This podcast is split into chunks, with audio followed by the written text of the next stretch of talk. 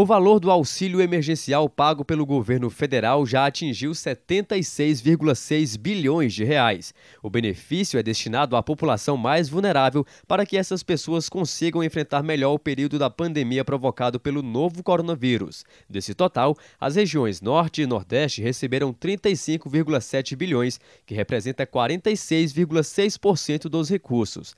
O norte do país reúne 10,9% do total de recursos pagos, ou seja, 8,3 bilhões de reais foram destinados a quem vive nesta região. Trata-se da terceira região que mais recebeu investimento referente ao auxílio. Pará foi o estado da região que mais recebeu recursos, com a cifra de 4,12 bilhões de reais. Já para o Nordeste brasileiro, o valor destinado até o momento foi de 27,4 bilhões de reais, que representa 35,7% dos recursos totais.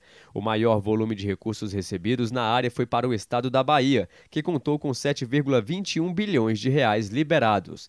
Após a reanálise de 5,1 milhões de pedidos, esses números devem aumentar.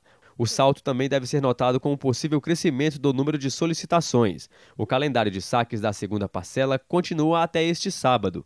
A ordem segue o mês de aniversário dos beneficiários cadastrados no aplicativo ou no site da Caixa. Reportagem Marquesan Araújo.